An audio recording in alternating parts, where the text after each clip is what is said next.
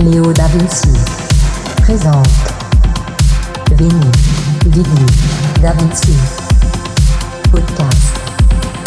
Podcast. Podcast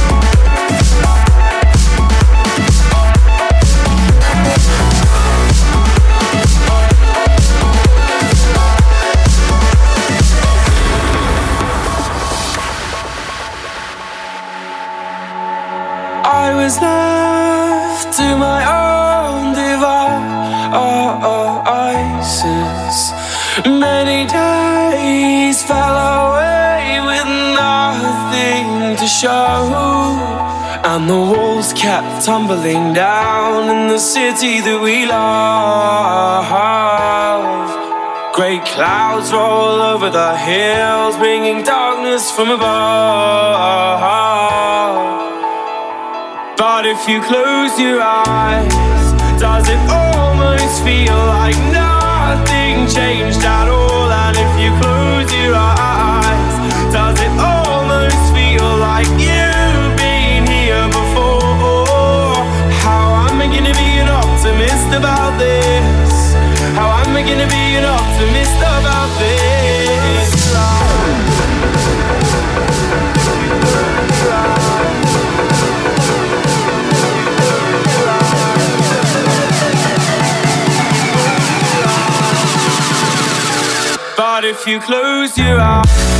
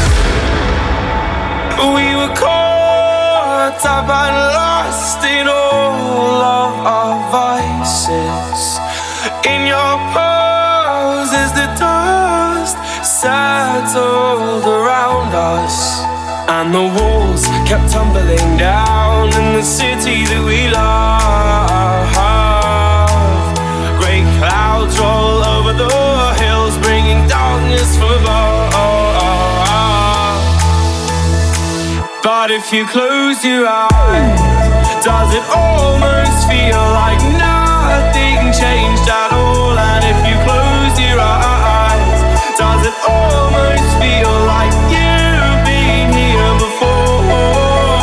How am I gonna be an optimist about this? How am I gonna be an optimist about this?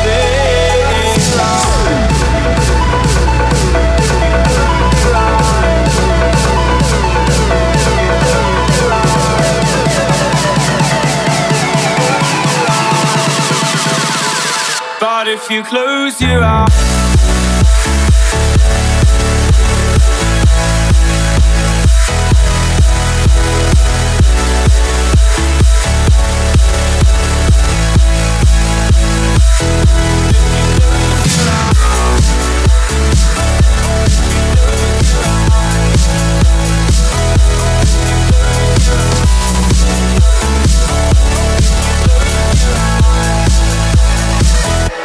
you close your eyes